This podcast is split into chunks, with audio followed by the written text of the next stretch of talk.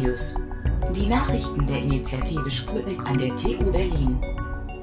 Hallo, liebe Freunde aus der Uni. Hier sind wieder Bere und Felix von den Sput News. Heute wollen wir euch. Moment, Moment. Was heißt denn hier Sput News? Heute geht es doch um den Sput Talk und zwar um unsere erste Reihe, mein Studium.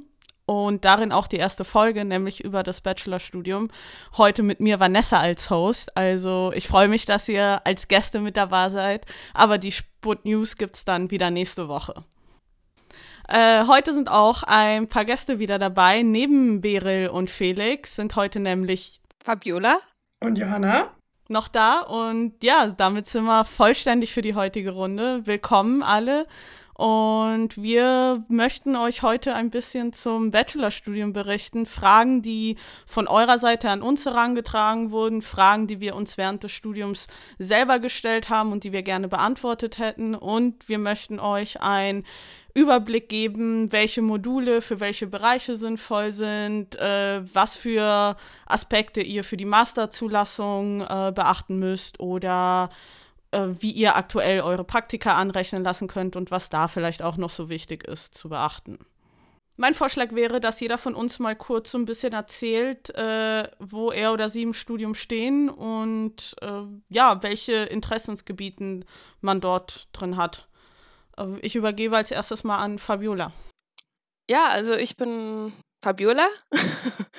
also ich ähm, befinde mich halt zum Beispiel eher am Ende von meinem Studium jetzt. Ähm, tatsächlich habe ich mein Studium relativ untypisch aufgebaut und die Sachen relativ durcheinander gemacht, also nicht klassisch wie in der ähm, wie im Studienverlaufsplan, aber für mich hat es funktioniert und ja, wie gesagt, ähm, ein bisschen untypisch. Zum Beispiel billige ich jetzt tatsächlich noch ein paar, also einen Pflichtkurs, aber naja, kann ich nicht jedem empfehlen. Am besten so schnell wie möglich hinter sich haben.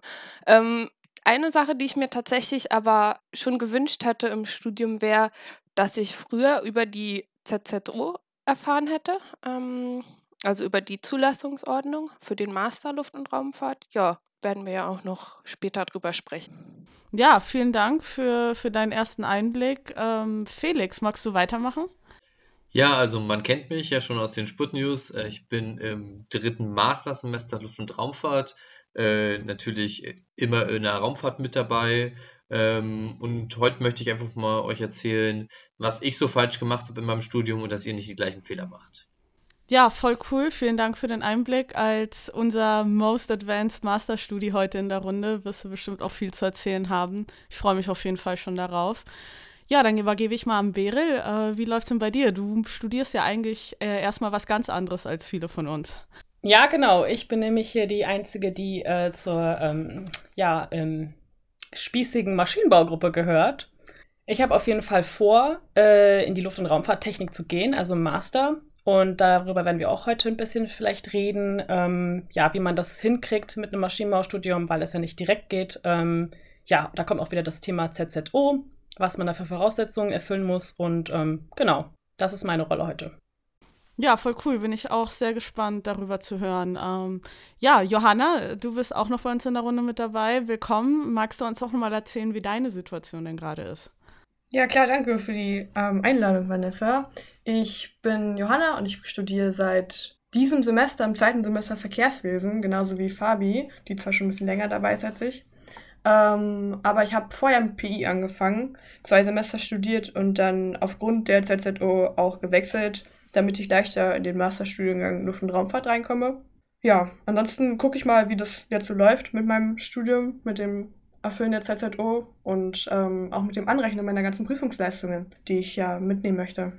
Ja, da kann ich direkt sogar dran anknüpfen. Also ich bin gerade im Übergang vom Bachelor zum Master mit meiner Bachelorarbeit noch beschäftigt, aber im Master schon eingeschrieben und habe auf jeden Fall auch noch ein paar Zusatzmodule, die ich dann anerkennen werde.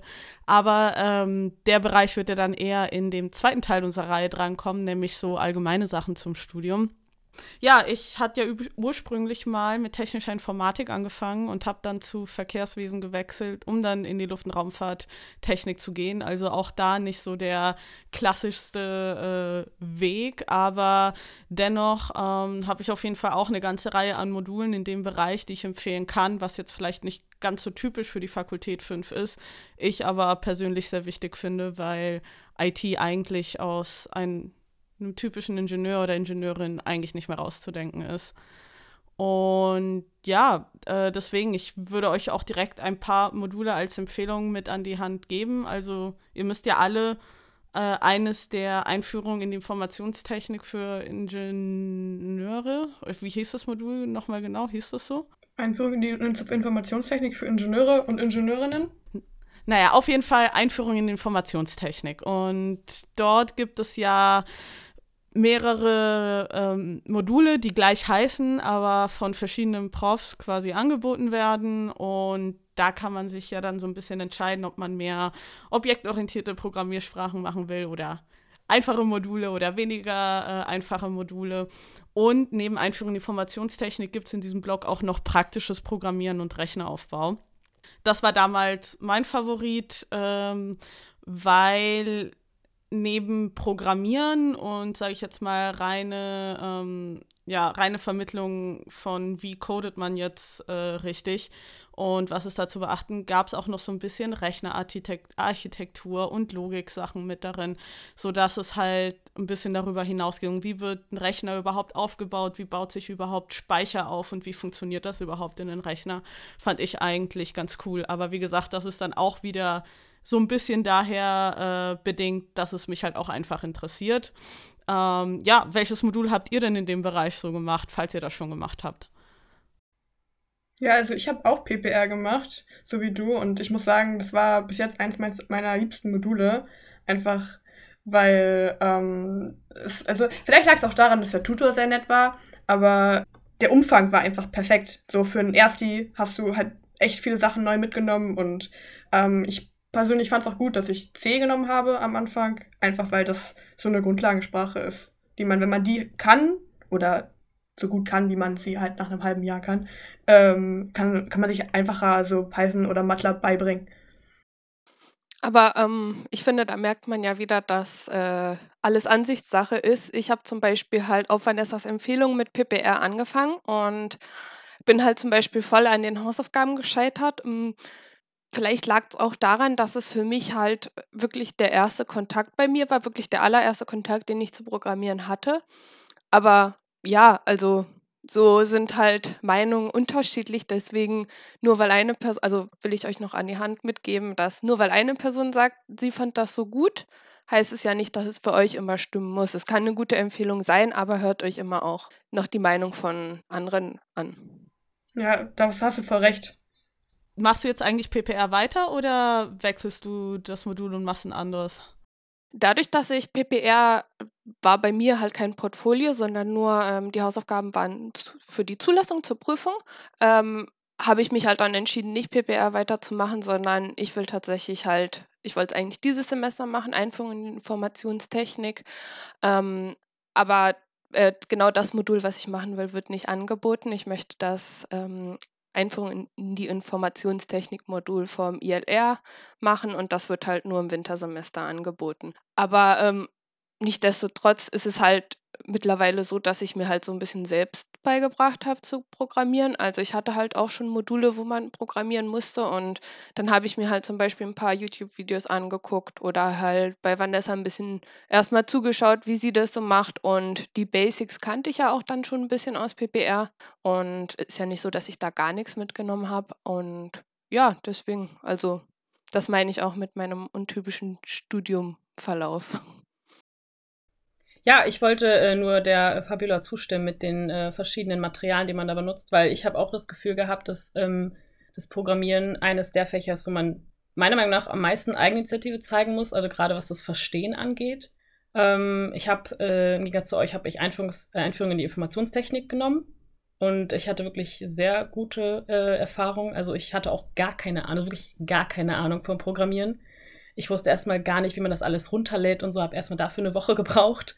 Um das alles zu verstehen und war da schon verzweifelt und dachte mir so, Gott, das wird äh, unmöglich, das zu bestehen. Aber ähm, wir hatten, also ich habe es bei, beim äh, Caro gemacht, also äh, von dem Mathematischen Institut. Und ich muss sagen, das Skript, was wir bekommen haben, war super. Das war super einfach erklärt und äh, jeder Schritt wurde da ganz gut beschrieben. Und äh, dann hatten wir noch die Sprechstunden für die Hausaufgaben. Also wir hatten auch Hausaufgaben. Und ähm, ja, da konnte man wirklich alle möglichen Fragen stellen. Und bis es funktioniert hat, haben die uns auch unterstützt. Und das war, glaube ich, was bei uns dann auch ähm, gut geholfen hat. Und die meisten haben das, soweit ich weiß, auch äh, gut bestanden und ähm, ja, auch gut mitnehmen können. Wir hatten sogar auch noch MATLAB am Ende. Also wir hatten das äh, geteilt, also C erstmal und 70 Prozent und 30 Prozent dann im, am Ende MATLAB. Und ja, ich muss sagen, mit beiden bin ich ganz gut am Ende klargekommen. Hätte ich auch so nicht gedacht. Und ähm, ja.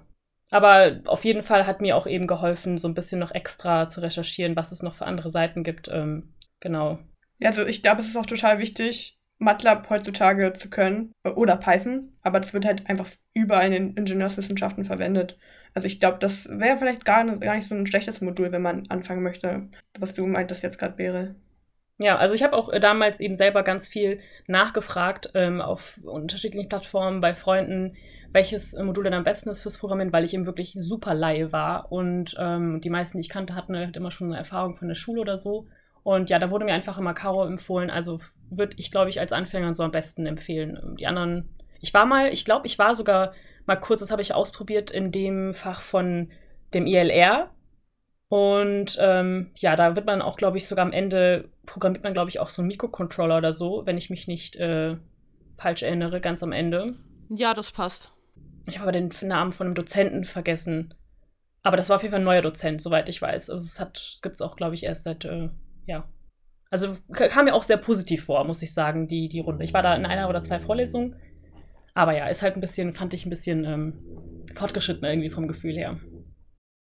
Ja, also ich habe auch, also am Anfang vielleicht, also ich meine, ich habe ja davor ein bisschen technische Informatik studiert, deswegen habe ich dann natürlich in Anführungsstrichen Verkehrswesen angefangen und konnte halt schon halbwegs gut programmieren aufgrund von der ersten Module dort. Aber bevor ich mit technischer Informatik angefangen hatte, habe ich ein Angebot von der Uni wahrgenommen. Und zwar vor dem Start von jedem Semester äh, bieten die sowohl ein Mathe-Vorbereitungskurs, bei irgendwem ist der Bass an. Irgendwer hört Bass. klingt nach, nach Bohren. Bohrer. Nee, es ist jemand, bei mir bohrt jemand. Oh Gott, das ist echt sorry. ich mute mich mal und äh, entmute mich, wenn ich wieder rede. Ja, genau jetzt. Das ist doch nicht euer Ernst. Wartet kurz. Ich mute mich. Red mal weiter. Ja, also ich habe halt noch eine zusätzliche Empfehlung und zwar, ich habe dann natürlich das Verkehrswesen im Studium gestartet mit meinen Programmierkenntnissen aus technischer Informatik. Aber bevor ich ursprünglich mit technischer Informatik angefangen hatte, ähm, habe ich äh, von der Uni noch so Vorbereitungskurse zum Studium wahrgenommen und zwar deren Mathe-Vorbereitungskurs und auch ein Programmiervorbereitungskurs. Und ich muss sagen, also beide sind wirklich gut. Also sie haben eine steile Lernkurve, sind so zwei Wochen ungefähr beide Kurse. Und am Ende gibt es auch eine ziemlich steile Lehrkurve, äh, Lernkurve. Aber äh, ich fand, es hat sehr, sehr viel gebracht. Also insbesondere bei mir ist vielleicht auch noch mal atypisch vom Abitur her. Ich hatte in meinem letzten Abi-Jahr kein Mathe und kam sozusagen an die Technische Universität, ohne ableiten und integrieren zu können. So, das habe ich da mal in den zwei Wochen danach geholt und ähm, das ging dann auch ganz gut. Also der Kurs hat mir wirklich sehr, sehr viel gebracht auch. Also für alle, die da noch ein bisschen Nachholbedarf haben. War das der Early Bird Kurs? Äh, Kurs? Also Nein, genau. Darauf wollte ich gerade noch mal hinaus. Also es ist nicht der Early Bird, weil Early Bird ist am Ende des Tages eigentlich nur Anna äh, und Lina 1 äh, für Ingenieurswissenschaften, nur halt in einem Blockkurs äh, am Anfang von am Anfang vom Semester. Ähm, und das ist noch einfach wirklich nur ein reiner Auffrischungs- und Vorbereitungskurs. Sei es jetzt, weil du zum Beispiel länger schon von der Schule weg bist oder einfach auf das Niveau, das die Uni eigentlich abverlangt, äh, hinkommen möchtest. Ähm, ja, das fand ich auf jeden Fall sehr, sehr cool und hat auch äh, echt Spaß gemacht, zumindest mit den Dozenten, die das damals gemacht haben. Also sowohl für Mathe als auch für Programmieren.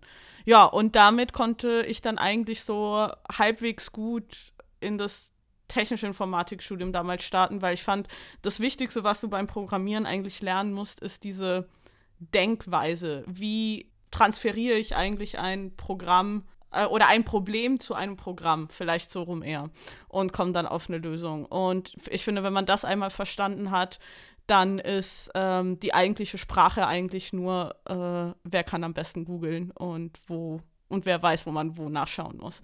Ja, und da ist auf jeden Fall Stack Overflow Number One. Ähm, also nur als Tipp von mir und Vanessa, das ist das, was wir immer in der Hausaufgabe benutzen, sehr viele Prints setzen. Damit kann man Ja, auch debuggen. Hm. Wird auf jeden Fall auch immer so gelehrt von allen Informatikmodulen, dass man so debuggen soll. Nein, äh, Spaß. Aber ich hatte tatsächlich noch eine weitere Ergänzung und zwar zu dem Modul von Caro, was Beryl gerade angesprochen hatte. Äh, und zwar führen die, glaube ich, oder ziemlich sicher dieses Semester ähm, das Modul mit Python durch. Also die haben jetzt gerade dieses Semester ein Pilotprojekt und die haben ihre alte Sprache, also die alte verwendete Sprache durch Python ersetzt. Und ich glaube, wenn das gut läuft und gut ankommt, dann werden die Einführung in Informationstechnik mit Python machen. Also das würde ich dann auch fast allen naheliegen, nahelegen. Aber äh, wird natürlich auch dementsprechend wahrscheinlich sehr, sehr schnell voll sein und äh, muss man auf jeden Fall auf Zack sein, wenn man dieses Modul dann machen will. Aber es wäre auf jeden Fall cool, wenn man in den Einführungsmodulen auch schon äh, einen Python-Kurs belegen könnte, weil es super viel verwendet wird einfach. Wenn ich mich nicht irre, dann gibt es sogar bei PI, also physikalischen Ingenieurswissenschaften, bei den Informat Informatikmodulen auch Python als, äh, als Modul, was man sich auswählen kann. Python für Ingenieure ist ein relativ neues Modul. Das gibt es, glaube ich, erst seit einem Jahr oder seit anderthalb Jahren. Ähm, aber das ist auch mal sehr überlastet. Vanessa, vielleicht weißt du das. Gibt es nicht auch sowas äh, nur für Frauen, äh, so eine kostenlose äh, Angebote für Programmiersprachen? Da habe ich nämlich immer am Anfang überlegt, ob ich das machen soll oder nicht. War mir dann aber nicht sicher. Äh, ich weiß nur, dass das eine Freundin wahrgenommen hat, so ein Angebot. Ja, also das gibt es auf jeden Fall auch, wenn man mal eingibt, Programmierkurs Frauen, TU Berlin, ähm, dann kommt man da auf jeden Fall drauf. Äh, die bieten auch sehr viele Sprachen an, also C, MATLAB, aber auch sowas wie äh, HTML oder PHP und Excel auch. Also sie bieten wirklich die komplette Bandbreite an, insbesondere äh, wenn man sich vielleicht auch so ein bisschen lost oder ein bisschen eingeschüchtert vielleicht als Frau am Anfang führt, äh, fühlt, kann man da auf jeden Fall äh, auch coole Kurse belegen. Eine Freundin von mir hatte das auch mal gemacht. Wie genau die Stelle heißt, habe ich gerade leider nicht parat. Aber wir suchen die einfach raus und verlinken die dann wieder äh, bei YouTube in den Kommentaren. Ähm, ich hatte noch einmal eine Frage. Du hattest jetzt von diesen ähm, beiden Vorbereitungskursen erzählt. Wie heißen die denn eigentlich? Äh, Weißt du das? Ich glaube, der Mathekurs hieß einfach Mathe-Vorbereitungskurs oder Mathematik-Vorbereitungskurs. Da war nicht Okay. äh, groß was Dramatisches dran. Also, um, ich kann mal ganz kurz schauen. Man Äh, findet es sind auf jeden Fall unter Vorbereitungskurs. Okay, also einfach Ja, googeln genau. Vorbereitungskurs, Uni, TU, TU, TU Berlin, Mathe oder auch Informationstechnik, oder? Ja. Ja, genau. Ja. Okay. Ja. Ja, interessant, dass es sowas gibt, weil ich hatte nämlich, ähm, ich habe ein Semester in äh, Bayern studiert, also auch wieder Maschinenbau, und da gab es nämlich damals so Vorkurse in fast jedem Fach eigentlich, was ich auch damals gebraucht habe, gerade in Physik. Und ich fand das irgendwie schade, dass es in der TU nicht gab, aber anscheinend gibt es das doch. Also gibt es das nur in Mathe oder gibt es dann auch in verschiedenen Fächern? Dass man so ein Das bisschen weiß eine Wiederholung hat von den Oberstufklassen und dem Stoff. Wir können das ja einfach mal ähm, recherchieren und dann äh, Ja. nochmal in die Shownotes packen und dann einfach so alle Vorbereitungskurse, die es so gibt, verlinken, die wir so finden Ja. für Ingenieurswissenschaften. Oder so. Mal gucken. Auf jeden Fall kann man auch äh, mal an alle Leute sagen, wenn ihr auch das gemacht habt am Anfang, also den Programmierkurs, das war bei mir so, ich habe den in meinem zweiten Semester gemacht und habe dann, glaube ich, für fünf Semester lang in Folge nicht mehr Programmierung angefasst. Ähm, sucht euch vielleicht Module raus, in dem ihr es doch nochmal anfassen müsst, weil sonst kann es auch passieren, dass ihr einfach viel wieder vergesst und äh, dann es für die Katz war, dass ihr das Modul gemacht habt. Also es gibt doch viele Module, man muss halt nur gucken, wo die sind, wo man nochmal Ja. mit Programmieren wo arbeiten kann. Ja, stimmt. Bei uns gibt es zum Beispiel DGL. Ich weiß nicht, ob ihr das machen müsst. Das ist bei uns ein Pflichtfach. Ähm, das äh, da ist zum? Beispiel dann. Genau, Differentialgleichung und Numerik, da müssen wir Python oder MATLAB anwenden in der Gruppe. Das ist zum Beispiel ein Modul, was ihr genau benutzen könnt.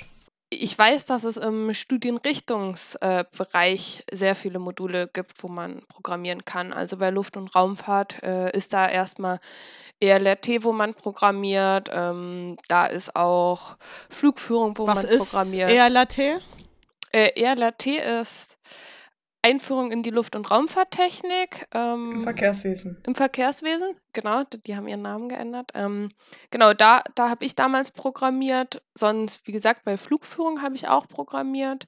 Äh, bei Flugzeugentwurf habe ich auch ein bisschen programmiert und ähm, Aber der Umfang ist ja jetzt nicht so groß, oder? ähm, also es sind meistens ähm, kleine Teilaufgaben, so die man, es wird tatsächlich auch sehr gut im Semester so äh, zur Verfügung gestellt, was man machen soll. Ähm, wie gesagt, meistens hat man so schrittweise arbeitet man sich auf diese Endaufgabe zu. So habe ich das in den Modulen immer gemacht. Ähm, man muss halt up to date bleiben jede Woche und ähm, man kriegt auch da genügend Hilfe. Also man sollte jetzt auch nicht so sehr viel Angst davor haben. Wenn es das erste Modul ist, wo man wirklich dann dieses Programmieren mal anwendet. Man, also die Tutoren sind eigentlich nett, die helfen. Wenn man auch eine gute Hausaufgabengruppe hat, dann kann man auch mal sagen, ey Leute, ähm, so ich kann noch nicht so viel programmieren, könnt ihr mir da ein bisschen helfen und so. Und so klappt das eigentlich am Ende immer ganz gut. Ja, und von dem, was ich also jetzt auch gesehen habe, ist MATLAB und Python auf jeden Fall die beiden Sprachen, die immer noch am meisten verwendet werden, zumindest in den Modulen am ILR, außer man geht dann ganz speziell ein äh, bisschen mehr in die ja, Luft- und Raumfahrt-Elektronik, sage ich hinein. Da findet man dann auch öfters mal C oder C. Das ist vor allen Dingen wichtig für Mikrocontroller-Programmierung. Aber ich glaube, damit gehe ich auch schon wieder ein bisschen zu sehr ins Detail rein. Und ähm, ja, also auf jeden Fall, MATLAB könnt ihr euch mit allen äh, Extensions und allen äh, ja, Blöcken könnt ihr euch runterladen zusammen mit Simulink und kann ich auch jedem nur nahelegen, selbst wenn man es erstmal nicht benutzt. Wenn man es einmal hat, hat man es und zwar ein Leben lang. Das ist vielleicht auch noch ein sinnvoller Hinweis. Können wir auch noch mal den Link eigentlich äh, unten reinpacken mit dem Verweis auf die Seite von der Uni, wo man die ganzen Software-Sachen äh, findet. Da sagen wir wahrscheinlich auch noch mehr in unserem allgemeinen Sput-Talk zum, zu dem Studium, richtig? Ja, auf jeden Fall. Genau, in der zweiten Folge erzählen wir euch da dann auf jeden Fall mehr dazu. Ja, genau, und deswegen auch zurück zu den Modulen. Also ich meine, Luft- und Raumfahrttechnik besteht ja nicht nur aus äh, Programmieren, sondern es wird ja auch noch ganz viel im Bereich Flugzeugentwurf äh, oder Satellitenentwurf, äh, ähnliche Sachen gemacht. Und dafür sind natürlich auch Module wichtig wie Konstruktion und Mechanik und äh, finite Elemente-Methode, wenn man dann vielleicht mehr Richtung Master geht. Ähm, ja, ist nicht mein Bereich, deswegen gebe ich hier einfach den Ball mal an unsere Maschinenbauerin ab, Beryl. Und ja, magst du uns dazu gerne was erzählen? Nein. Konstruktionslehre ist der Albtraum aller Studierender, glaube ich, in unserer Uni. Also was ich auch im erst, das erste, was ich gehört habe, als ich in der ersten Woche war, war äh, Konstruktionslehre, Leute, ist äh, der Exmatrikulator. Ähm, aber äh, ja, vielleicht sollte ich das nicht so machen. Vielleicht sollte ich euch nicht demotivieren. Es ich ist fand auf jeden gar nicht Fall. so schlimm. ja, ich muss sagen, ich war auch überrascht. Also ähm, ich hatte schon ein bisschen Angst davor. Dann kam DTS. Ähm, das ist immer so das Erste. Das hat sich jetzt äh, mittlerweile geändert äh, mit der neuen Stupo. Meinst du Darstellung technischer Systeme? Genau. Und damit äh, fängt ihr an. Da gibt es dann erstmal so eine Einführung ähm, ja, in die Maschinenelemente, wie man überhaupt technisch zeichnet, was überhaupt technische Zeichnungen sind. Und dann lernt ihr auch im zweiten Teil dann, also im ersten Teil habt ihr, ihr habt generell auch Hausaufgaben und eine, ähm, gibt es eine Prüfung ETS? Das weiß ich gar nicht mehr. Schon lange her. Nee, ne? Es gibt einen Test. Hausaufgaben. Es gibt einen Test. Es gibt Also mittlerweile einen Test? Ja. Ach so, ich glaube, ich hatte keinen Test. Ich glaube, ich hatte nur Hausaufgaben. Und ähm, ja, auf jeden Fall ist es am Anfang eben äh, per Hand zeichnen. Äh, Klingt jetzt vielleicht ein bisschen krass, aber ist eigentlich auch machbar, würde ich sagen. Und am Ende gibt es dann auch ähm, eine Aufgabe, wo ihr selber ähm, was zeichnet mit einem CAD-Programm, also was konstruiert, eine Zeichnung. Ähm, in unserem Fall war es ein Getriebe und äh, mit dem Gehäuse und allem drum und dran. Und, Das ist ähm, bei jedem ja. Getriebe, glaube ich. Bei mir war es auch ein Getriebe. Ja, ja, ich glaube auch. Und ähm, ja, ist auf jeden Fall ganz cool. In dem er also DTS, in Darstellung äh, technischer Systeme, war es so, dass es Einzelarbeit war. In den nächsten folgenden äh, Konstruktionslehrfächern ist es halt anders. Da geht es dann eher in Gruppenarbeit, weil es ein bisschen mehr Arbeit ist. Äh, wobei, warte, nee, Konstruktionslehre 1 ist es noch Einzelarbeit, soweit ich weiß. Ähm, und ja, ab Konstruktionslehre 2, was bei euch ja dann nicht mehr Pflicht ist, also bei den Verkehrswesen-Studenten, sondern äh, bei uns im Maschinenbau ist ja alles, alle drei sind ja Pflicht. Und ähm, ja, ab Konstruktionslehre 2 ist es dann auch Gruppenarbeit. Und da kann ich euch auch wirklich nur empfehlen, äh, Mitglieder zu finden oder zu haben, die wirklich fleißig dabei sind, weil ohne Fleiß kann man das nicht wirklich äh, durchstehen, würde ich sagen. Also ähm, am besten generell bei solchen Hausaufgaben in Konstruktionslehre immer früh genug anfangen, immer versuchen, so viele Fragen zu stellen bei Sprechstunden, wie es nur geht. Und ähm, ja, dann ist es eigentlich auch ein interessantes Fach, finde ich, weil man da sehr viel auch einfach praktisch selber direkt lernt und seine Ergebnisse sieht. Ähm, finde ich ganz cool. Also, was mir voll geholfen hat, bei Konstruktionslehre durchzuhalten, war, dass ich gemeinsam mit anderen nebeneinander gearbeitet habe. Einfach, da konnten wir uns gleichzeitig über das CAD-Programm aufregen oder konnten gleichzeitig ähm, uns darüber aufregen, dass die Schraffuren schon wieder nicht funktioniert haben. Also da hat man ein bisschen Kraft rausgezogen, fand ich. Also man muss, man hat es natürlich trotzdem nicht, ähm, nicht zusammen bearbeitet oder so, aber so ein bisschen Gruppenarbeiten, Feeling kam da schon auf. Habt ihr überhaupt, also habt ihr, hat, äh, alle, haben alle bei euch äh, nur Konstruktionslehre 1 gemacht oder wie viel müsst ihr überhaupt machen? Das würde mich mal interessieren im Verkehrswesen. Also wie nur gesagt, ähm, nur eins ist Pflicht. Äh, ich habe auch nur eins gemacht und habe immer nur die Gruselgeschichten über Konstruktion 2 und 3 gehört. Ähm, tatsächlich finde ich es einfach ein bisschen schade, dass ich es nicht mache oder gemacht habe. Ähm, weil ich habe Konstruktion geliebt. Ich fand das voll interessant, diese technischen Zeichnungen und so. Ähm, habe aber auch erst im Drittversuch bestanden, also ähm, macht euch da keine Sorgen. Also es klappt nicht immer alles auf dem ersten Versuch, idealerweise dann beim zweiten, aber ja, lasst euch davon auch nicht runterkriegen. Ähm, ich finde auch, ähm, wenn man zwei, Konstruktion 2 und 3 macht, es wird dann ein bisschen knapp mit den Modulen im Wahlpflichtbereich im Verkehrswesen, finde ich. Ja, also ich würde sagen, ähm, ich würde auch, glaube ich, sagen, dass wenn man zum so einem Reinschnuppern eben habt ihr, ihr habt das eh als Pflicht, Konstruktionslehre äh, 1 und ich würde sagen, Konstruktionslehre 2 ist auch noch machbar, aber ich habe leider noch persönlich noch nicht Konstruktionslehre 3 gemacht. Aber so was ich gehört habe, ist es schon, glaube ich, auch too much, um, ähm, ja, also wenn ihr da nicht wirklich euch fest äh, da sicher seid, dass ihr in diese Richtung gehen wollt, dann würde ich es, wenn überhaupt, nur bei äh, Konstruktionslehre 2 belassen, weil das auch schon viel ist. Also da muss man wirklich jede Woche dran arbeiten und jeder kleinste Fehler, da, der wird halt abgezogen. Das heißt, ähm, ihr könnt auch, wenn ihr 500 Schritte habt in eurer Zeichnung, ähm, könnt ihr bei Null landen, ganz schnell. Also das ist halt so ein bisschen das Ding, was auch, auch normal ist, weil natürlich äh, da alles funktionieren muss an so einem Getriebe oder was auch äh, für ein äh, Maschinenelement da vor euch ist. Das ist ja ähm, in der Realität ist es ja wichtig, dass es fehlerfrei funktioniert. Und ähm, ja, da kommt es dann eben auch auf die Perfektion an. Aber mich hat es auch auf jeden Fall sehr interessiert. Also ich hatte auch wirklich schon mit dem Stress auch eben Spaß dabei. Und ähm, das ist halt eher so das Praktische. Wenn ihr meint, ihr wollt erstmal vielleicht die Theorie dahinter verstehen, also generell, wie Fertigungen ähm, funktionieren und was es da für Verfahren gibt, ähm, genau, wie einfach so verschiedene Maschinenelemente hergestellt werden, dann gibt es eben noch das Fach Fertigungstechnik. Das ist bei uns in Maschinenbau auch Pflicht, äh, wahrscheinlich bei euch nicht. Und genau, da bekommt ihr eigentlich sehr viel von der Theorie mit. Und es ist auch ein Fach, wo man wirklich sehr easy bestehen kann, würde ich sagen. Also da müsst ihr auch dann nicht so viel ähm, euch Gedanken machen bei dem Fach. Da geht es halt zum Beispiel eben um Umform, um Urform, um äh, ja, eben verschiedene äh, Trennverfahren und so weiter. Also auch ganz interessant, würde ich sagen. Ein cooler Einblick, einfach auch mal zu sehen, ja, wie das so ausschaut, so wie ein Auto zum Beispiel hergestellt wird und was für Verfahren da ähm, genau wichtig sind. Klingt eigentlich ganz cool. Das Modul hatte ich jetzt so erstmal auch noch nicht auf dem Schirm. Ich weiß auf jeden Fall, dass es beim ILR auch wieder einen weiteren Kurs gibt, der heißt CAD im Luftfahrzeugbau. Äh, ich glaube, du willst den dieses Semester machen, oder Fabiola?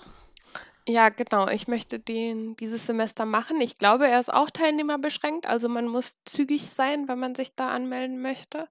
Ähm, und ja, ich bin super gespannt darauf und mal sehen, wie es wird. Also ich glaube, in dem Modul geht's, da ist Portfolioprüfung und man macht halt mit CATIA, arbeitet man da tatsächlich, weil CATIA weiter verbreitet ist in der Luftfahrt. Ähm, ich glaube auch beim Fahrzeugtechnik und so wird auch eher CATIA genutzt. Ähm, genau. Und ja, man macht dann halt mit dem CATIA-Programm ein Flugzeug. Ist ja auch eigentlich ganz cool, weil das kann man ja dann auch für spätere Module äh, wahrscheinlich verwenden, das Modell, das man sich da mal erarbeitet hat. Und kann auch direkt sehen, ob man die Sachen, die man vielleicht vorher in Flugzeugentwurf 1 oder so gelernt hat, dann auch richtig anwenden kann. Oder man macht es halt umgekehrt. Das, äh, das Modul klingt richtig cool, finde ich. So ein ähm, Flugzeug selber design. Ich habe noch eine Frage. Also ich habe ähm, von dem Modul immer sehr häufig in, am Anfang von meinem Studium gehört. Ähm, bei Verkehrswesen ist es nicht im Pflichtbereich, aber äh, wäre es sinnvoll, ähm, wenn man in die Richtung Konstruktion und Fertigung gehen möchte, äh, Werkstoffkunde zu machen? Hat das einer von euch schon mal gemacht? Oh ja, also wir haben es auch im Pflichtbereich und ähm, also ich fand wirklich Werkstoffkunde eines der interessantesten Fächer, vielleicht aber auch, weil ich so ein bisschen so eine Vorliebe für Chemie habe und es da eher auch ein bisschen äh, chemischer zugeht, würde ich sagen. Und ähm, es baut eigentlich so ein bisschen drauf auf. Also das äh, wollte ich auch noch, äh, super, dass du es angesprochen hast, wollte ich auch noch sagen. Also was ich auch in dem ganzen Konstruktionsbereich mag, ist, dass man so ein bisschen auch äh, andere Skills oder andere, äh, das andere Wissen von anderen Fächern mitnehmen kann und das auch nutzen kann. Sprich, ist es dann nicht was ganz Neues, sondern man kann sich so ein bisschen schon, äh, ja, man hat dann so eine Weiterentwicklung seines Wissens. Das finde ich ganz cool. Also in, ja, in, in Fertigungstechnik zum Beispiel hatten wir vieles, was ich schon von Werkstoffkunde kannte. Das gleiche gilt auch für Konstruktionslehre. Da gab es auch viel wieder von der Werkstoffkunde.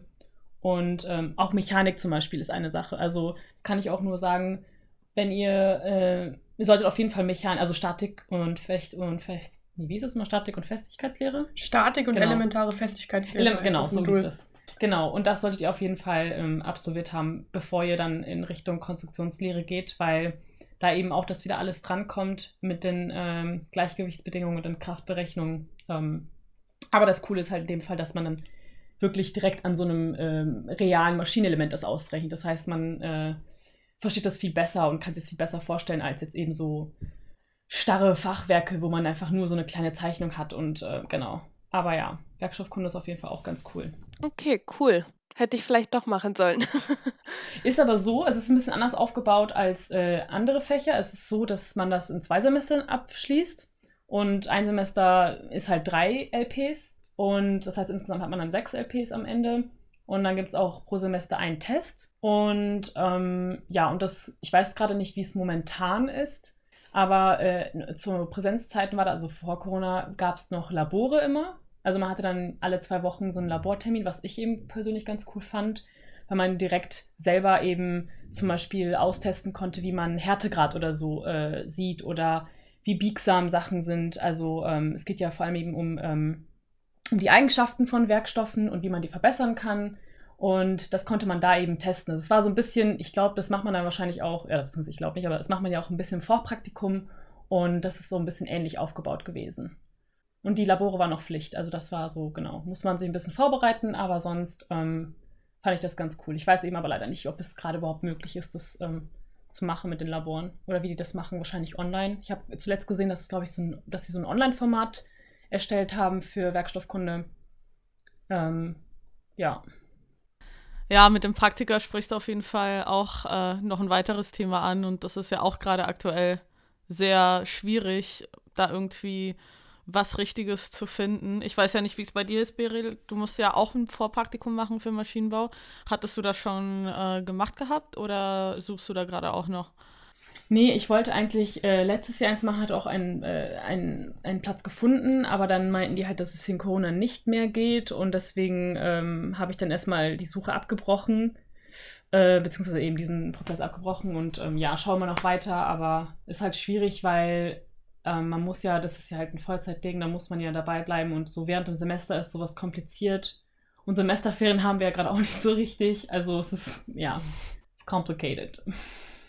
insgesamt ist gerade natürlich äh, alles etwas ungünstig, aber auch da, also falls ihr mal ähm, Empfehlungen braucht für Unternehmen, die in oder außerhalb Berlins äh, irgendwie was anbieten, können wir euch auf jeden Fall auch weiterhelfen und euch sagen, wo wir zum Beispiel Praktika gemacht haben oder ähnliche Sachen. Ähm, und äh, wir haben auch ehemalige Sputnik so gesehen, die jetzt mittlerweile schon arbeiten und fest in der Arbeitswelt drin sind und die können auf jeden Fall auch immer vermitteln und empfehlen. Also kommt da gerne auf uns zu.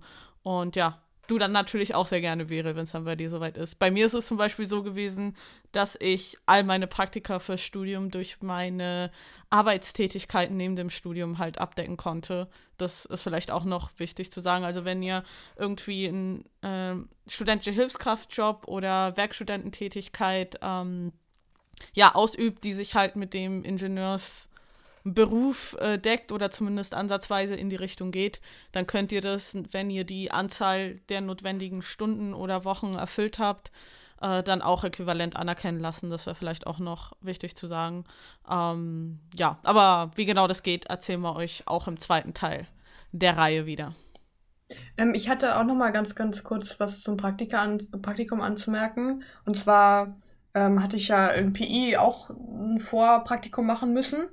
Aber ähm, ich habe es einfach auch nicht geschafft wegen Corona und habe dann dem Praktikumsobmann einfach eine E-Mail geschrieben und gefragt, ob er mir die Frist verlängern kann zum Anrechnen des Vorpraktikums. Was man ja eigentlich vorm Studium machen sollte, aber manchmal hat man dann vielleicht auch nicht so Lust, direkt ein Praktikum nach der Schule zu machen.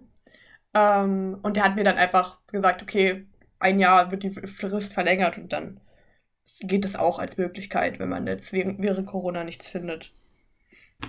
Ja, genau. Insbesondere gerade ähm, haben die natürlich auch vollstes Verständnis für, dass das gerade alles nicht so geht, aber auch insgesamt kann man mit denen eigentlich normalerweise ganz gut reden Genau, aber vom Praktikum weg, ich meine, es gibt ja nicht nur IT und Konstruktion, sage ich mal, die Bereiche, in denen man gehen kann, sondern ähm, es gibt ja auch noch so Sachen wie Strömungsmechanik und das ist ja auch insbesondere bei Fliegern ganz wichtig. Ich meine, bei Satelliten im All vielleicht gar nicht mehr so sehr, aber bei Flugzeugen hier auf der Erde auf jeden Fall schon. Und äh, wir können eigentlich auch nur allen nahelegen, dass sie Strömungslehre machen sollen, äh, ähm, selbst wenn das nicht der Hauptfokus ist. Also bei mir war es auch so, ich habe zumindest Strömungslehre 1 gemacht und fand das eigentlich auch ganz cool, weil äh, Strömungslehre 1 und 2 eigentlich innerhalb von einem Semester angeboten wird. Das heißt, man kann relativ schnell zwölf Leistungspunkte äh, abhaken. Ähm, ich habe mich damals nur für Strömungslehre 1 äh, entschieden, um die Zugangs- und Zulassungsordnung äh, zu erfüllen. Ähm, einfach weil mich, wie gesagt, Informationstechnik und Elektrotechnik einfach mehr interessiert. Aber vielleicht hat es ja schon jemand anders hier in der Runde gemacht und äh, kann davon berichten. Also ich habe äh, erstaunlicherweise sehr viel Strömungs, äh, Strömungslehre gemacht. Ich hatte Strömungslehre 1, 2, Fluidsystemdynamik, ich habe Aero 1, also Aerodynamik 1 und 2 gehört. Und ich muss leider sagen, äh, es hat mich halt wirklich interessiert, weil ich es äh, generell ein spannendes Thema fand. Aber es hat mir für mein weiterführendes Masterstudium jetzt auch jetzt nicht so viel gebracht, weil es dann geht es viel um Satelliten. Es gibt zwar auch in der Raumfahrtrichtung ein, zwei Module, wo man auch an der Rakete arbeitet, aber das ist jetzt auch nicht so hart Strömungsmechanik. Das heißt, wenn ihr in der Raumfahrt gehen wollt, äh, an der TU ist vielleicht Strömungslehre jetzt nicht das, äh, wo ihr euch spezialisieren solltet.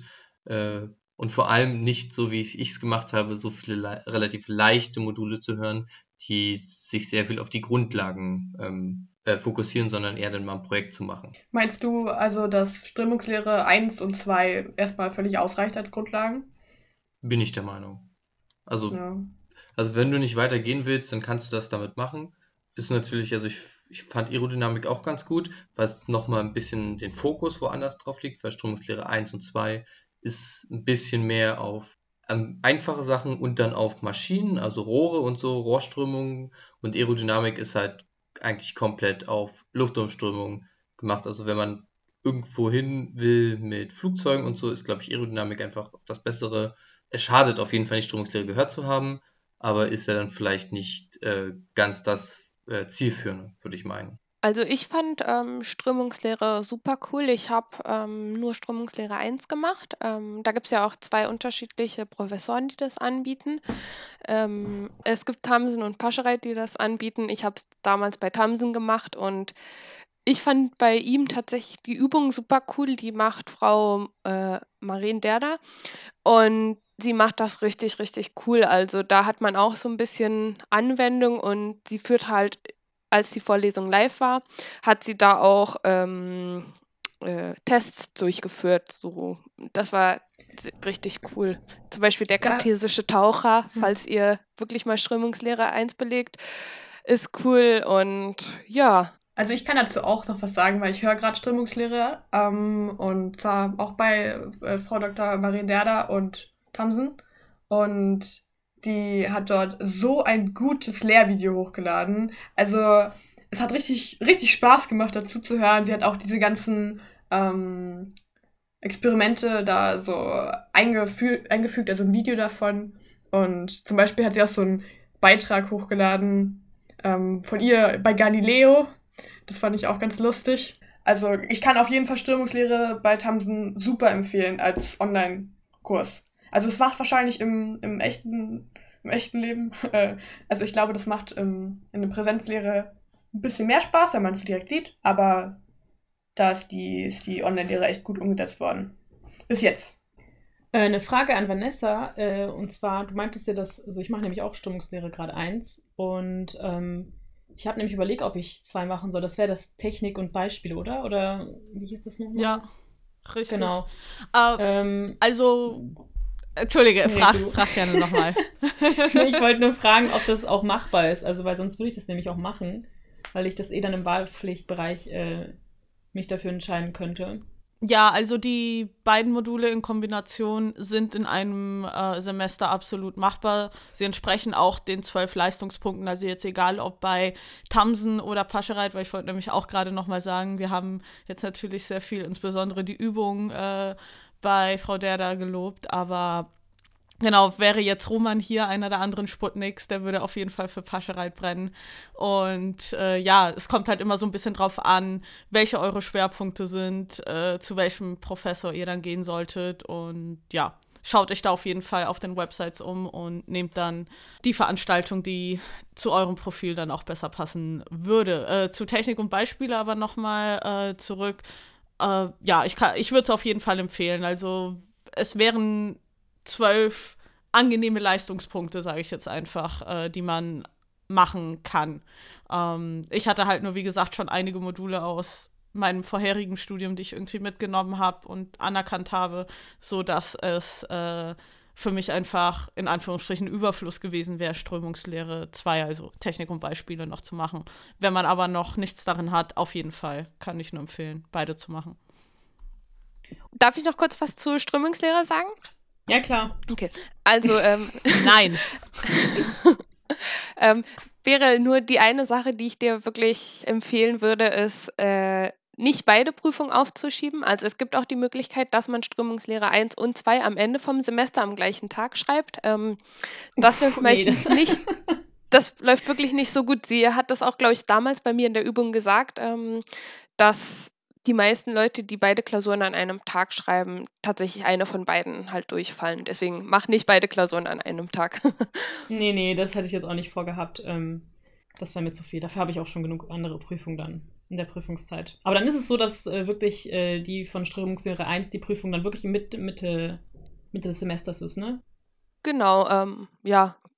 Das gleiche mit dem nicht am selben Tag prüfen auch übrigens für Aerodynamik gilt, weil dort macht man mündliche Prüfung und einige lassen auch Aerodynamik 1 und Aerodynamik 2 am gleichen Tag prüfen und da geht auch relativ oft eine von beiden schief. Also sucht euch da am besten auch unterschiedliche Termine für aus und nehmt euch die Zeit für jedes einzelne Modul. Genau. Aber jetzt gerne zu Thermodynamik, Beryl. Was, was ist da dein Anliegen? Ja, ich bin ja Laie, was dieses ganze Thema mit Luft- und Raumfahrttechnik geht. Ich werde das erste Mal jetzt, ähm, für alle da draußen, das erste Mal jetzt in die Richtung gehen mit ähm, Einführung in Luft- und Raumfahrttechnik. Oder? War das das? Oder war das nur Raumfahrttechnik? Jetzt bin ich schon. Also es gibt zwei Grundlagen der. Raumfahrttechnik und Einführung in die Luft- und Raumfahrttechnik. Einführung in die Luft- und Raumfahrttechnik ist so das Basic, Basic-Modul, wo du mal so eine Vorstellung bekommst, was das Institut für Luft- und Raumfahrt überhaupt alles macht. Genau, das mache ich ja jetzt und ähm, deswegen war ich mir halt nicht sicher, ob ich äh, anstatt eben Strömungslehre 2 vielleicht nicht lieber dann im nächsten Semester Thermodynamik nehmen soll, weil ich weiß halt nicht genau, was mir mehr äh, bringen würde in dem Verlauf, wenn ich in Richtung, eher in Richtung Raumfahrttechnik gehen will. Vielleicht könnt ihr mir da helfen, Felix, Vanessa, Fabiola. Äh, ja, Und ich nicht, also, oder was? Und Johanna, das, sorry. Das Ding ist, dass, äh, es sowas, also Stromungslehre 2 könnte dir helfen, wenn, wenn es wirklich um Raketen geht und sowas. Das ist aber relativ, relativ wenig bei uns in der Raumfahrttechnik. Deswegen würde ich eher zur Thermodynamik tendieren, äh, wo es, wo man dann doch so mit Thermalanalysen dann noch weitergehen könnte von, äh, von Satelliten und sowas. Also Thermodynamik ist auf jeden Fall wichtig, das mal als Ingenieur gehört zu haben. Aber es gibt auch die Möglichkeit, das bei den Luftfahrern zum Beispiel zu hören als Aerothermo zum Beispiel. Und ich meine, Professor Peitsch bei seinen Antriebssachen äh, bietet da in die Richtung auch noch ein bisschen was an in seinen Veranstaltungen. Die Sache mit reiner Thermodynamik äh, ist halt, äh, ja, Leitthema will ich nicht sagen äh, an der Fakultät, aber es ist auf jeden Fall immer ein Thema, das immer mal wieder aufkommt, ähm, insbesondere weil es ja für einige Studiengänge gibt es das 9, die 9-LP-Variante und äh, für den Rest gibt es die 6-LP-Variante, die aber eigentlich äh, nur sagt, dass du nicht zu den Tutorien äh, gehen musst, diese aber wiederum trotzdem noch wichtig bleiben für die Prüfung. Also am Ende des Tages machst du trotzdem den Aufwand für neun Leistungspunkte, der eigentlich auch mehr als neun Leistungspunkte schon per se ist und äh, bekommst dann aber am Ende nur sechs Leistungspunkte für. Ähm, ja, das werden wir auch noch mal auf jeden Fall in den entsprechenden Gremien ansprechen. Aber ist ja jetzt auch nicht äh, Sinn und Zweck äh, des ähm, Talks hier darüber zu reden, sondern über die Inhalte tatsächlich. Und von den Inhalten her ist es auf jeden Fall empfehlenswert, irgendwas in die Richtung zu machen. Aber dann ist Aerothermo wahrscheinlich die, äh, der richtige Call, wenn man in so eine Richtung gehen will. Kann man das auch noch im Master machen? Äh, Aerothermo kannst du auf jeden Fall auch im Master machen, weil ich wollte nämlich gerade sagen, äh, du hast ja bestimmt auch stimmt. immer noch die ZZO im Kopf und die muss ja auch irgendwie erfüllt werden. Und ja, also wenn du in deinem Fall dann halt nicht Regelungstechnik oder Elektrotechnik äh, machen willst, dann äh, wird Thermodynamik auf jeden Fall relevant werden. Ich und, muss es machen. Ja. Ach ja, stimmt, das ist ja bei dir Pflicht. Aber Ja. bei dir ist es ja bei Maschinenbau das neun Leistungspunkte-Modul, oder? In Thermodynamik, nee, es müsste 6 sein. Ich kann noch mal schauen, aber. In, in PI Ah. gibt es die Wahl, die man treffen kann. Zu äh, also 9 oder 6 LP Thermo. Auf jeden Fall, wenn ihr das 9LP-Modul machen könnt, macht das 9LP-Modul, weil dann kriegt er wenigstens die Leistungspunkte für den Aufwand. Weil es ist das gleiche Modul. Es ist nicht nur das gleiche, es ist sogar dasselbe. Aber Konnotation. Ich würde da gerne noch was einwerfen zu dem Thermodynamik in, ähm, im PI-Bachelor. Wenn man sich nämlich die, die 9LP anrechnen lässt in Thermodynamik und die 9LP in äh, Grundlagen der Elektrotechnik, also in GLET, dann hat man im sonstigen Wahl, äh, Wahlpflichtbereich drei LP weniger, die man aufwenden kann. Also da muss man aufpassen, dass man dann ähm, da sich nicht seinen Studienverlaufsplan verbaut. Ja, wir können jetzt auf die ZZO kommen, oder? Genau, ich wollte nämlich gerade sagen, wir reden ja die ganze Zeit immer von, das ist für die Zugangs- und Zulassungsordnung oder kurz ZZO äh, oder dieses ist dafür. Äh, was ist denn diese Zugangs- und Zulassungsordnung? Ähm, ja, am Ende des Tages ist es äh, eine Verordnung, ähm, die ihr erfüllen müsst, um in den Masterstudiengang Luft- und Raumfahrttechnik reinzukommen. Äh, den Link dazu packen wir euch auch wieder in die Beschreibung mit rein. Aber was es dort vor allen Dingen zu wissen gibt, ist, dass ihr zwei Sachen erfüllen müsst. Und zwar gibt es zwei Listen. Und von der ersten Liste, äh, da stehen zwölf Module drin und von diesen zwölf Modulen müsst ihr neun gemacht haben. Also auch wenn ihr zum Beispiel von außerhalb der ähm, TU euch dann für den Master bewerben wollt, äh, achtet auf jeden Fall darauf, dass ihr die Zugangs- und Zulassungsordnung erfüllt und was in den einzelnen Modulen äh, ja, abgedeckt sein muss, steht da nämlich auch mit drin. So, also von der ersten Liste müsst ihr neun der zwölf Module absolviert haben. Und von der zweiten Liste äh, vier von 13 Modulen. Ähm, welche die sind, findet ihr dann auch wieder in dem verlinkten äh, Dokument. Aber worum geht es denn eigentlich in dieser ersten Liste? Naja, das sind halt eben genau diese ganzen allgemeinen Sachen. Analysis 1, lineare Algebra, Strömungslehre, Thermodynamik, äh, Informationstechnik etc. etc. Während die zweite Liste, wo ihr dann nur vier davon erfüllt haben müsst, ähm, eher so grundlegende Luft- und Raumfahrtmodule sind, wie zum Beispiel Einführung in die Luft- und Raumfahrttechnik, Grundlagen der Raumfahrttechnik, ähm, ähm, Grundlagen des, der Satellitentechnik, ähm, Flugmechanik, Flugzeugsysteme, Flugführung.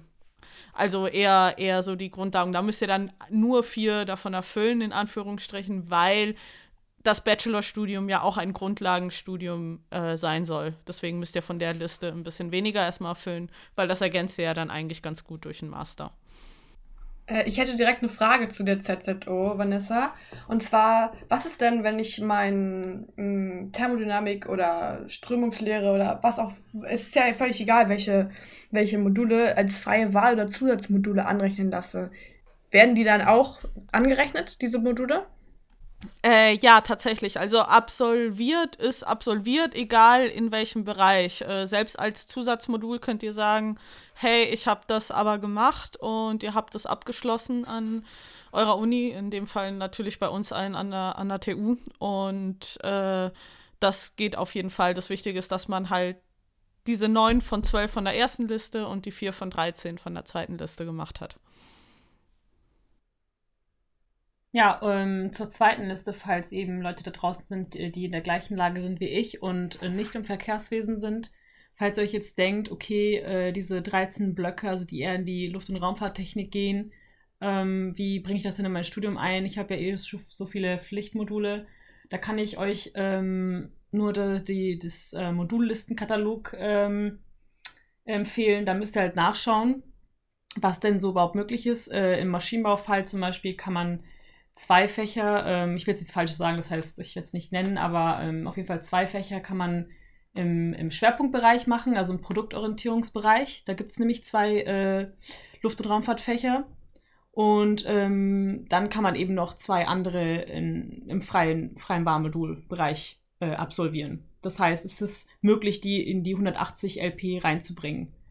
Wenn ihr dann aber auch äh, ja, im Schwerpunktmodul in diese Richtung gehen wollt. Wenn ihr sagt, okay, nee, ich will ähm, im Schwerpunktbereich noch ein paar andere Sachen äh, ausprobieren, ja, in die Automobilrichtung oder Schiffs- und Meerestechnik, ähm, dann könnt ihr das auch als Zusatzmodul machen. Aber ist halt natürlich mehr LP und mehr Aufwand und ähm, ja. Ist auf, also es ist machbar, die in die 180 LP reinzubringen und das kann ich euch auch nur empfehlen. Müsst halt nur schauen, wie das in unserem Modulistenkatalog ist oder in eurem, je nachdem, was ihr studiert. Genau, vielleicht auch ergänzend dazu, äh, da kann bestimmt auch Felix gleich mehr dazu machen, äh, erz machen, erzählen natürlich, ähm, weil du bist ja in die Raumfahrtrichtung auch eher gegangen und im Bachelor gibt es ja jetzt nicht so viele Module, die man im Bereich Raumfahrttechnik machen kann. Ähm, ja, magst du uns dazu mal was erzählen? Äh, ja, also das ist natürlich im Verkehrswesen hast du ja auch immer deine Fachrichtung, in der du auch halt Punkte sammeln musst. Also in äh, Kern, mit Kernmodulen und Vertiefungsmodulen.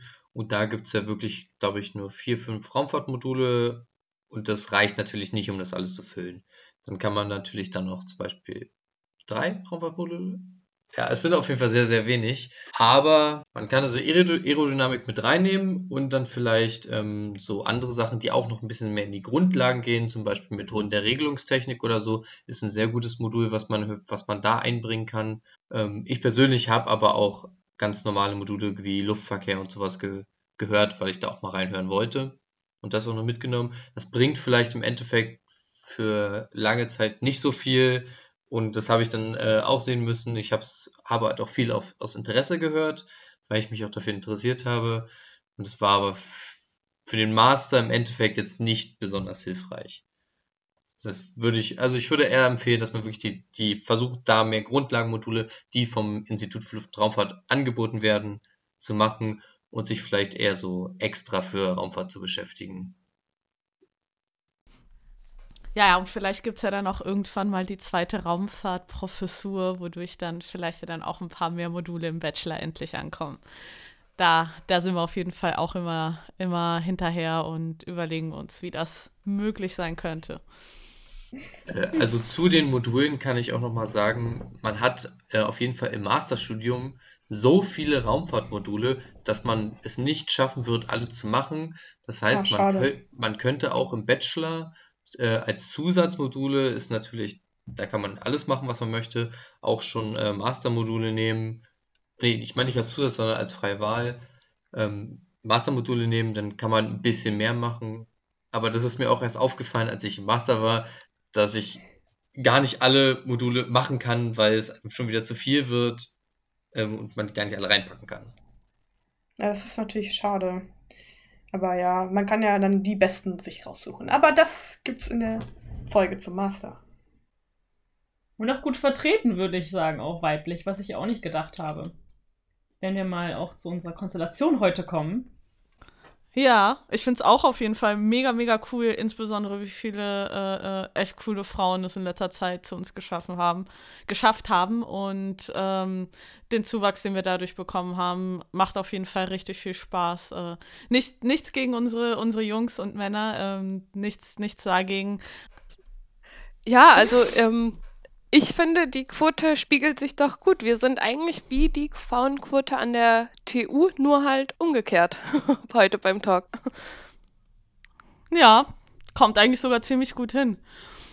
Aber jetzt nochmal zurück zu unserem eigentlichen Thema heute. Und zwar geht es ja um die ganzen Module. Und einen Bereich haben wir jetzt ja noch gar nicht abgedeckt. Und ist, das ist aber ein Bereich, zu dem ich zumindest relativ oft schon Fragen bekommen habe. Äh, was kann man denn da machen? Was wäre denn da sinnvoll? Äh, was bringt denn was? Was ist denn eigentlich ein cooles Modul? Und das ist äh, im Bachelor Verkehrswesen dieser Bereich 2.4, wo es insbesondere um äh, soziale Kompetenzen geht. Und ähm, fast der ganze Modulkatalog bei Verkehrswesen ist eigentlich ziemlich ähm, überladen fast schon. So auch äh, gibt es in diesem Bereich eigentlich fast schon eine unendliche Auswahl, aber äh, man muss am Ende des Tages nur ein Modul daraus machen. Und viele, um eben genau diese ZZO zu erfüllen, schaffen es auch tatsächlich nur ein Modul daraus zu machen, obwohl ich finde, dass es da ein paar coole gibt, die man ähm, machen kann. Ähm, vielleicht wollen wir jetzt mal kurz über den Bereich noch quatschen. Also ich habe von dem Bereich sowohl Human Factors Engineering als auch Informatik und Gesellschaft gemacht und fand beides sehr, sehr geile Module. Also bei Human Factors Engineering lernt man so ein bisschen über diese ganzen Mensch-Maschinen-Systeme und wie die Interaktion zwischen äh, beiden ist. Und finde ich ja eigentlich auch mal ganz sinnvoll, dass man nicht einfach nur etwas entwirft für seine Ko Funktionalität, sondern am Ende des Tages sind wir ja auch alles Menschen, die damit interagieren müssen und dass man da auch vielleicht auch so ein bisschen die psychologischen Prozesse im Hintergrund äh, versteht, fand ich eigentlich ganz cool. Und zusätzlich hat man noch eine eigentlich ganz geile Projektarbeit. Wir haben damals verschiedene Taschenrechner auf äh, Usability äh, miteinander verglichen. Äh, ja, fancy Fachwörter, aber ich wusste gerade nicht, wie ich sonst ausdrücken soll. Und bei Informatik und Gesellschaft haben wir, äh, zumindest in meiner Gruppe damals, äh, Google als Monopol äh, oder quasi Monopolstellung äh, weltweit in Betracht gezogen und darüber diskutiert und was das überhaupt bedeutet. Also eigentlich auch ganz cool und spannende Themen. Aber das sind natürlich nicht die einzigen Bereiche, die es da gibt. Bei mir war es natürlich auch wieder ein bisschen Informatik bezogen. Aber vielleicht äh, magst du, Felix, erzählen, was du gemacht hast. Also ich habe aus dem Bereich einmal gemacht Betriebswirtschaftslehre und Management. Das ist etwas, das einem sehr weiterhelfen kann, wenn man beispielsweise plant, eine eigene Firma zu gründen, dass man da auch mal äh, die Übersicht hat. Also das ist, denke ich, auch für einige sehr interessant, weil Firmengründungen kommen ja gerade ganz viel. Also so viele Raumfahrtfirmen, die jetzt neu gegründet werden, auch in Berlin, ist es schon krass. Äh, dann habe ich noch gehört, Arbeits- und Organisationspsychologie äh, fand ich ein gutes Modul, äh, womit man ein bisschen mal herausfindet, wie Leute arbeiten. Ja, das war aber wirklich, das war schon, was ich da gehört habe in der Richtung.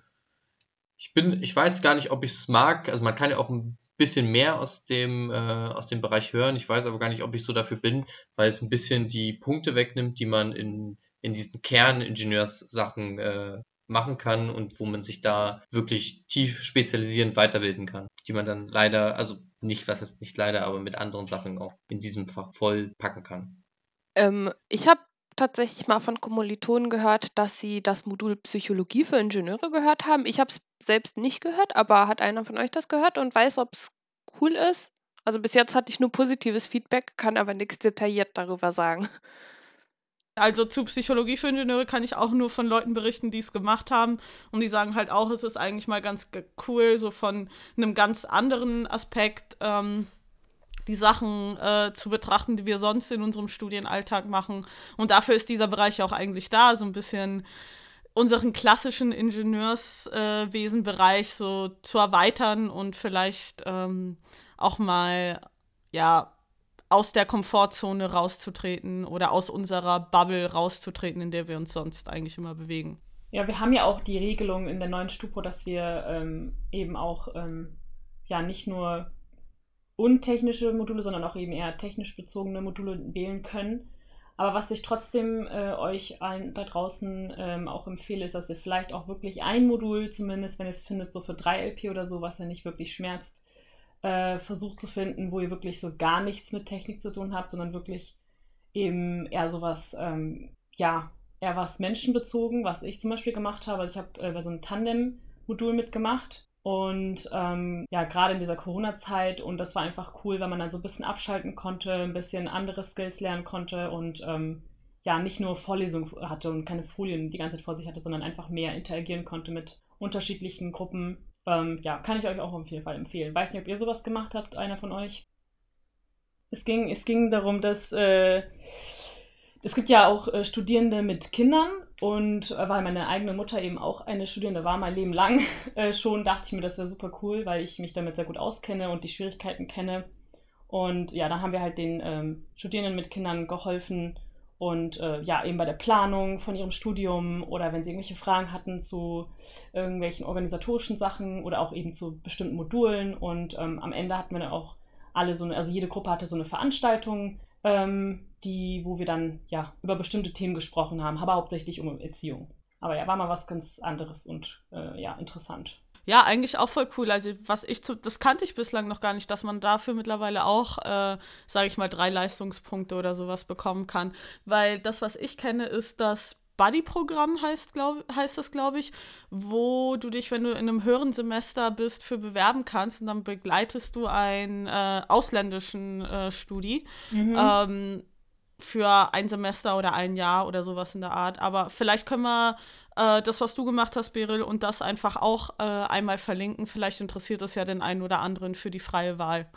Ja, also man hat halt am Ende schon auch so einen Bericht. Ich weiß nicht mehr, wie lang der war. Ich glaube so fünf bis zehn Seiten. Also es ist nicht, ist, man muss schon was machen, auch eben diese Veranstaltung planen und organisieren, die wir halt online hatten. Normalerweise ist das dann in so einem Café oder in einem Restaurant mit allen Mitgliedern und mit allen Studenten und Studierenden generell. Und ähm, ja, war aber so ein bisschen, gerade jetzt in Corona-Zeiten fand ich das so ein bisschen cool zum ähm, Entspannen einfach. Was, glaube ich, auch voll beliebt ist, so in freier Wahl nicht technisch zu machen, sind so Fremdsprachen. Also, äh, das zum Beispiel möchte ich halt machen. So, Italienisch würde ich gerne lernen. Jedenfalls so weit, wie man es in einem halben Semester schafft. Aber ähm, ist halt auch schwierig, ne? Wenn man seine ganzen freien Wahlmodule schon mit irgendwie total coolen Modulen füllt, wie Astrobiologie oder was gibt's denn noch? Es gibt so, so, so coole Module. Ähm, aber das ist wahrscheinlich auch mal cool, um irgendwie wegzukommen und was auch so zu lernen, was einem in seinem Leben irgendwie weiterhilft, so eine weitere Sprache. Gerade bei Sprachen muss ich aber auch sagen, dass es echt schwierig ist, da reinzukommen. Also ich weiß nicht, ob du dich schon mal angemeldet hast, aber da kann ich euch auch Nein, sagen, noch nicht. schaut immer auf, die, äh, auf das Datum, wann die Anmeldung startet, weil die ist meistens so, da bekommt ihr eben äh, eine Frist oder so. Also es war letzte Woche, glaube ich, am 8. April oder so war äh, der Tag, wo man sich anmelden konnte für die verschiedenen Fächer. Ähm, bei, bei ZEMS eben und das war dann innerhalb von ein paar Minuten waren alle, alle Plätze schon voll. Also das geht wirklich relativ schnell. Was ist, was ist ZEMS? Zentraleinrichtung moderne Sprache. Genau. Also das ist da, wo man Spra sich für Sprachen anmelden kann, wo man auch nur den halben Preis bezahlen muss. Meistens ist es so zwischen 50 und 60 Euro. Normalerweise wäre da so 100 Euro, glaube ich. äh, für ein Semester. Manchmal gibt es auch Intensivkurse in ähm, Semesterferien, aber das gibt es, glaube ich, nur für Englisch und Französisch. Und da kann man eben das sich auch anrechnen lassen. Also mit 6 LP, soweit ich weiß. Und dann gibt es eben noch äh, eine andere Einrichtung, ich weiß gerade nicht, äh, wie die heißt. Äh, Ich glaube irgendwie Äh, Sprachbörse oder so. Genau, genau, Sprach- und die? Kulturbörse. Aber da kann man sich das nicht anrechnen lassen und da ist es auch ein bisschen teurer. Sonst habe ich noch einen Tipp, weil du gesagt hast, Johanna, mit, wenn man sich nicht die freie Wahl schon vollgepackt hat mit anderen coolen Modulen. Also von meiner Seite als Tipp, wenn man sonst kein soziales Leben neben dem Studium hat, kann man sich auch Was ist das? ja.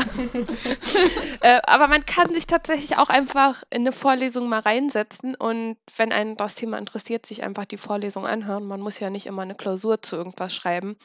Man versteht es ja trotzdem auch. Also ich habe es tatsächlich, damals habe ich mich bei Einführung in die klassische Physik reingesetzt und da gibt es auch noch das Folgemodul mit Einführung in die moderne Physik. Das, da habe ich mich nicht reingesetzt. Ähm, ein mega interessantes Modul, aber ich habe halt auch nie die Prüfung dazu geschrieben.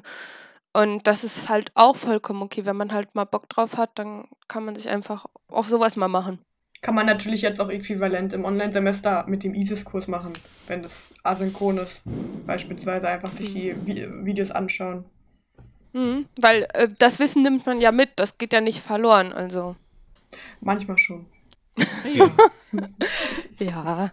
wir waren ja gerade auch bei Sprachen und da muss ich auch sagen, äh, alle, die so in Luft- und Raumfahrt gehen wollen, äh, sollten schauen, dass sie auch Englisch halbwegs gut drauf haben, weil das wird wichtig. Also in der Raumfahrttechnik ist das Dokumentation wird immer in Englisch gemacht, das heißt, da müsst ihr eh Englisch haben.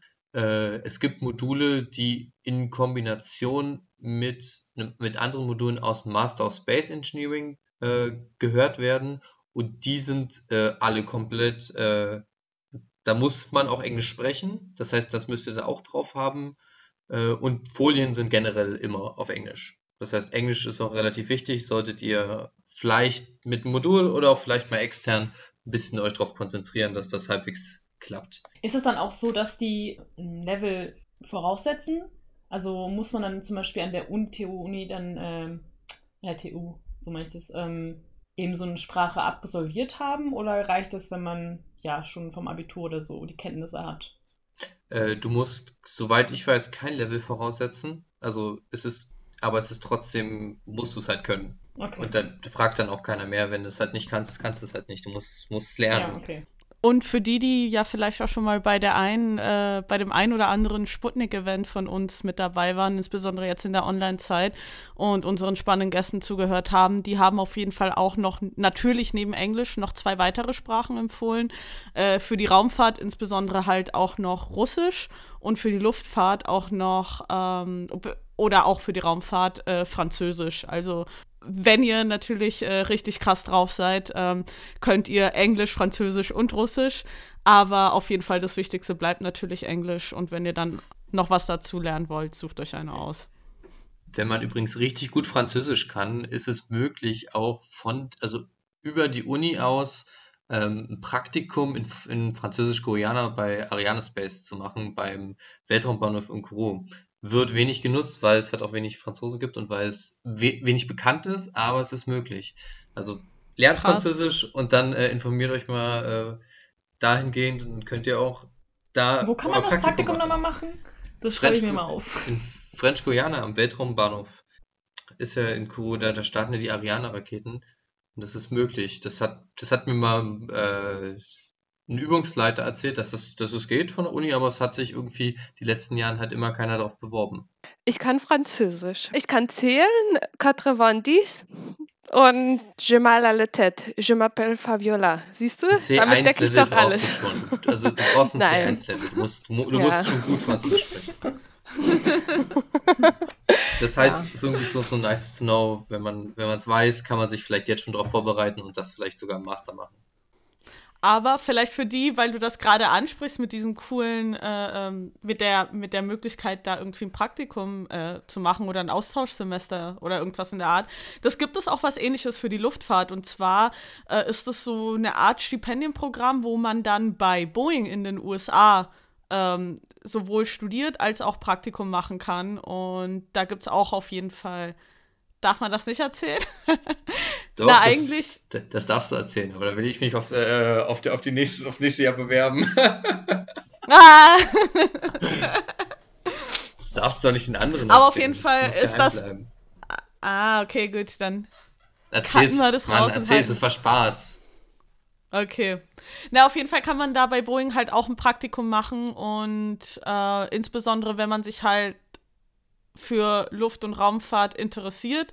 Man muss noch nicht mal per se Luft- und Raumfahrttechnik studieren, aber wenn man damit vielleicht den einen oder anderen Berührungspunkt schon mal hatte ähm, und sich dafür interessiert, kann man sich auf dieses Projektstipendium äh, bewerben und da dann vielleicht ein Auslandssemester oder Auslandsjahr machen, je nachdem. Ist aber übrigens auch Masterding.